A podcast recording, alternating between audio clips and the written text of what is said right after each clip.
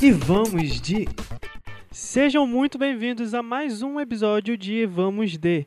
Bom, aqui quem fala é o Lucas Ribeiro. Você pode me encontrar nas redes sociais como arroba. E hoje então bora começar a falar sobre o que, que foi lançado é, durante essa semana. Tem muita coisa também, estou feliz aí que está saindo muitos lançamentos de pessoas que eu gosto e acompanho. Para começar a falar, eu vou começar pelos singles. O primeiro que eu vou falar aqui é o My Friend da Hayley Williams. É mais um single do projeto dela que é o Petals for Armor, que vai ser um álbum que vai ser lançado, se eu não me engano, em maio. A Hayley Williams, para quem não conhece, eu já falei inclusive no programa passado que ela também lançou, então ela está aí lançando a todo vapor vários singles desse álbum.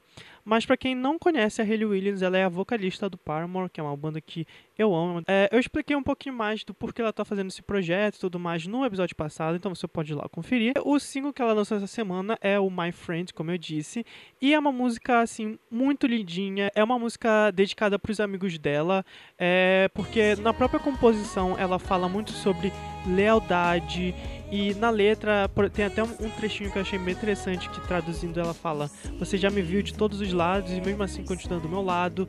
Então assim, é, durante a composição que nesse projeto que ela que ela vai lançar no álbum solo, ela opta desde o início por trazer letras muito mais metafóricas e poéticas até, uma coisa mais diferente do que era no Paramore.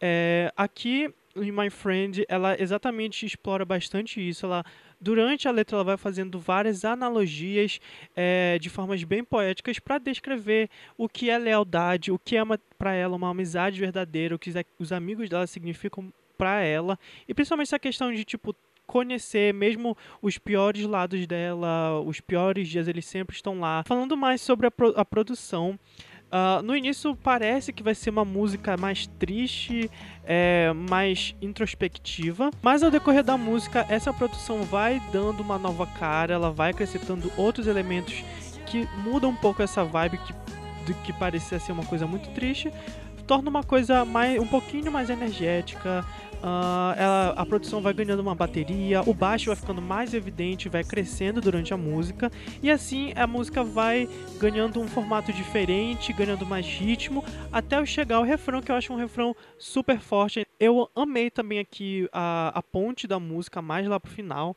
porque a produção cresce, tem esse crescimento e tudo mais, mas quando chega na ponte, ela dá uma quebrada assim na, na, na produção e a, a, música, a produção da música fica mais forte, parece, tem uma certa quebradinha ali com a bateria, umas paradinhas, então eu curti bastante, a produção tem se tornado muito detalhista e com elementos sempre novos. Se você for ouvir cada música que ela já lançou, elas fazem é, sentido estarem juntas, mas cada música ela tem uma identidade diferente, ela tem uma, um aspecto novo, um detalhezinho que você não ouviu. Então, assim, é uma produção de altíssima qualidade e é feita pelo Taylor York, que eu sou apaixonado, que é do Paramore. É, para quem conhece Paramore sabe que ele tá ali na banda.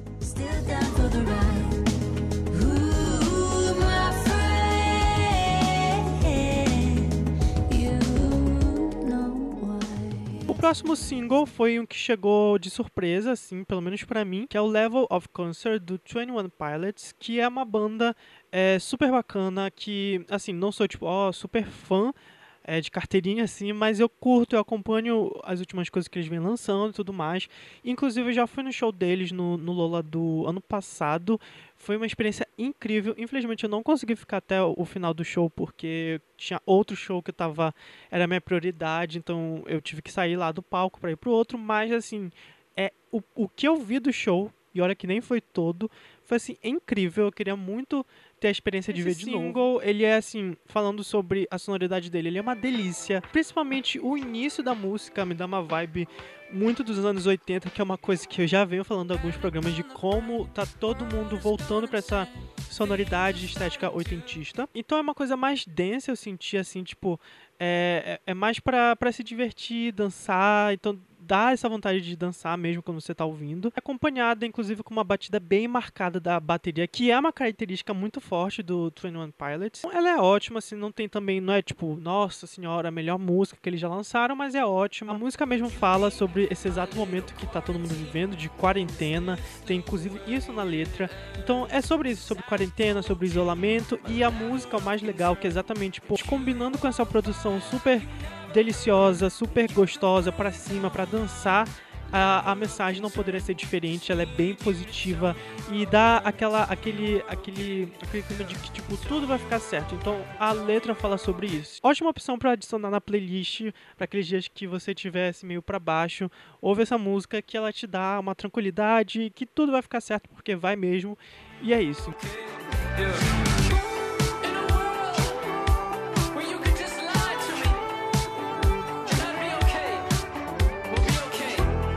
Próximo single que eu vou falar aqui é Forever, da Charlie XX. Então, para dar contexto do, do lançamento desse single, é, basicamente vai fazer parte do novo álbum que ela decidiu que ela vai lançar. Basicamente, ela resolveu que ela vai lançar, então, um álbum que vai vai ser feito totalmente do zero lá na quarentena dela, na casa dela. Ela já tinha basicamente terminado o álbum que seria supostamente lançado. É, parece que, se não me engano, em setembro desse ano. Só que com toda essa história de quarentena, ela resolveu que agora ela quer fazer um álbum totalmente lá da casa dela. Então, ela também quer uma coisa nova que eu achei muito interessante, que eu estou adorando, amando acompanhar, que ela basicamente quer que seja colaborativa. Então, como assim? Ela está postando na rede social dela é todo o processo de tipo, quando ela tem uma ideia e ela está trocando ideia tipo com os produtores, é, ela posta os prints no Instagram, é, ela está fazendo várias reuniões no Zoom com quem quiser entrar, ou seja, com os fãs dela. Então ela quer que a gente também, os fãs, quem vai consumir, participe desse processo de criação da música. Quando ela tem uma ideia de letra, ela posta diretamente já no Twitter, no Instagram, ela pede opinião e ela realmente leva em conta. E também, e, e também ela faz live de tipo, olha gente, essa é a demo que eu gravei hoje, o que, que vocês acham da produção aqui, ou vocês preferem essa, sabe? Então, tipo, é como se a gente estivesse no estúdio com ela, então tô achando muito legal de acompanhar. E ela já deu o nome que vai ser ser chamado o álbum de How I'm Feeling Now, que ela está marcando para lançar no dia 15 de maio. Forever é um ótimo single, assim. Eu acho que em termos de produção ele segue muito o que, que ela fez, principalmente no Pop 2, que é a mixtape dela. E na mixtape já senti essa vibe de experimentação, muita PC Music, e aqui nessa música é a mesma coisa. Produções bem estridentes, eletrônicas, é... e eu curti muito, como eu falei, eu acho ótima. É, é uma letra, inclusive ela falou que o álbum vai refletir muito, então essa letra fala sobre o amor que ela sente pelo namorado dela, já que eles estão em quarentena juntos, então ela falou que vai ter muita coisa disso no álbum. E é uma declaração assim bem fofinha, bem bem sincera também do jeito Charlie, que ela normalmente quando ela faz música de amor é um amor bem sincero, ela fala exatamente tipo as inseguranças e tudo mais, mas que ela vai estar tá ali pela pessoa para sempre, como é, como como sugere o título da música. Quando já chega mais pro refrão e tudo mais, aí ela ganha uma produção que é aquela coisa um pouco influenciada ainda pro, pelo pop trap que a gente conhece e que a Charlie já fazia um tempo. Então fica essa mistura bem bacana. Eu acho que nada fica muito exagerado. É então uma música cheia desses detalhes. É, também tem detalhes no vocais dela que são bem interessantes, os barulhinhos que ela faz. E eu também acho que a minha parte favorita da produção é quando vai pro break da música, mais lá pro final. Fica muito interessante a produção nessa parte, a, a, a, repetição de palavras que ela faz em combinação com a produção. Então, curti muito também essa parte. E é isso, é uma ótima música, ótimo single para você também adicionar aí na sua playlist. E é isso.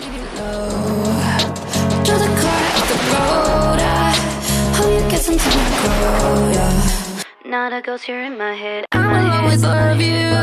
I'll love you forever. E agora bora entrar na sessão de álbuns lançados durante essa semana. O primeiro que eu vou falar, na verdade, vai ser uma versão deluxe que saiu, que é o Rare da Selena Gomez. Então essa versão deluxe conta com três faixas inéditas. Com essas novas três faixas, ela resolveu mudar toda a tracklist, então as ordens ficaram diferentes do, do álbum original. A primeira música nova que a gente vai falar aí é Boyfriend, que inclusive é a que abre o, álbum nessa versão nova. Ela tem uma mensagem muito interessante. A composição ela fala exatamente como sim, ela quer um namorado, mas não significa que é algo que ela precisa, é algo que ela quer. Mais uma atração física, sexual por alguém, ela quer aquilo, então por isso ela quer um namorado, mas não é exatamente algo que define ela e que ela precise para viver de um namorado, sabe? Eu acho que ela exatamente brinca durante a letra sobre isso, de tipo, ela reforçar que não quer dizer que ela não é autossuficiente só porque ela quer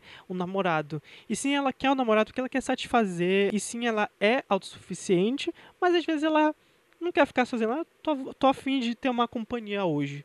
Então é basicamente sobre isso a letra. E a produção eu achei muito, muito interessante, porque o, o álbum inteiro, assim, o projeto como um todo, eu já achei uma grande evolução na produção das músicas dela, mas essas novas eu, eu senti um toque mais maduro ainda. Então me agradou bastante. Eu acho que aqui em Boyfriend a produção continua sendo bem eletrônica, com bastante baixo, bem grave. Eu gostei desse sentido porque ela dá uma vibe totalmente diferente para a música e dá um clima sexy que é exatamente isso que a que, a, que, a, que ela fala na música. É uma letra bem sexy, dá essa, esse clima noturno, esse tan tan tan me lembrou bastante a batida e a produção de Partition da Beyoncé, que é uma das músicas favoritas dela.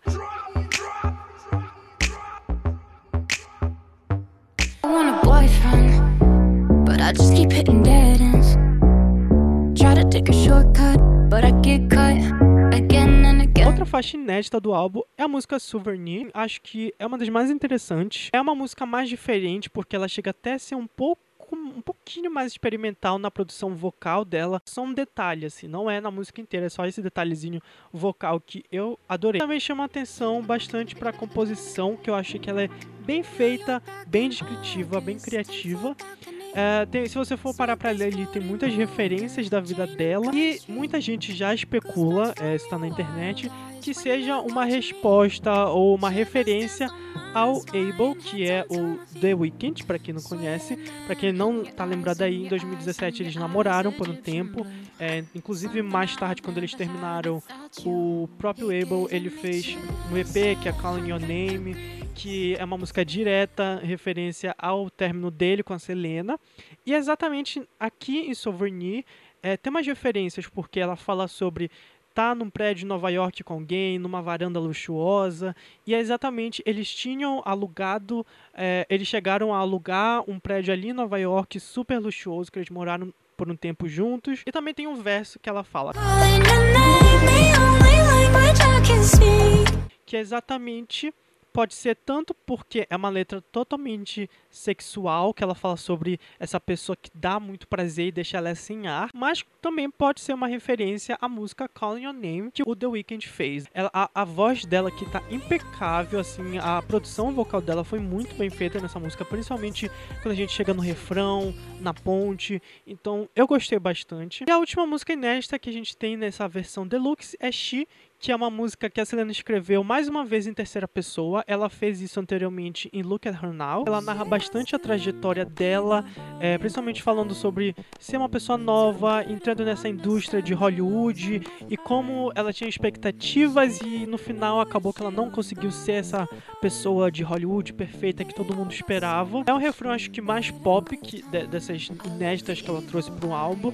Uh, ela também tem um detalhe legal que é mais pro final a música vai ficando uma produção, a produção vai desacelerando, ficando mais baixa, dando destaque principalmente para os efeitos vocais e tem até ali uma certa percussão no fundo, dando outra outra outra vida à música, uma certa tipo até um batuquezinho que eu senti, então dá uma outra dinâmica ali para a música. Então assim, no final, eu acho que essa versão deluxe veio acrescentar muito, acho que deu outra vamos dizer assim, outra vida pro álbum. Até acho que algumas dessas músicas uh, inéditas, elas poderiam até substituir algumas que já estavam que na versão comentar aqui é o Pajubá Remix 2, acho que é assim que pronuncia, da Linda Quebrada, é uma artista brasileira. É, se você ainda não conhece, eu recomendo bastante. A Linda ela faz um trabalho incrível, com muita poesia. A arte dela é totalmente essencial e muito representativo da comunidade LGBT.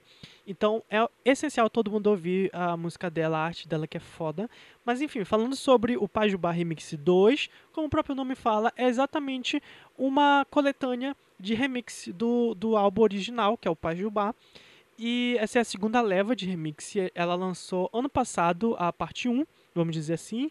E esse, essa parte 2 ela lançou agora. Tem 13 faixas cheias de participações especiais, tanto é, artistas, tanto cantores fazendo feats, como também todas as faixas têm um produtor diferente para fazer esses remixes. É uma coisa bem eletrônica mesmo, para quem gosta de eletrônico, para dançar nessa quarentena. Eletrônico mais. É, quase é, vamos dizer assim, mais experimental. Muitas músicas aqui é um eletrônico mais experimental, que quase chega a ser um PC Music, na minha opinião.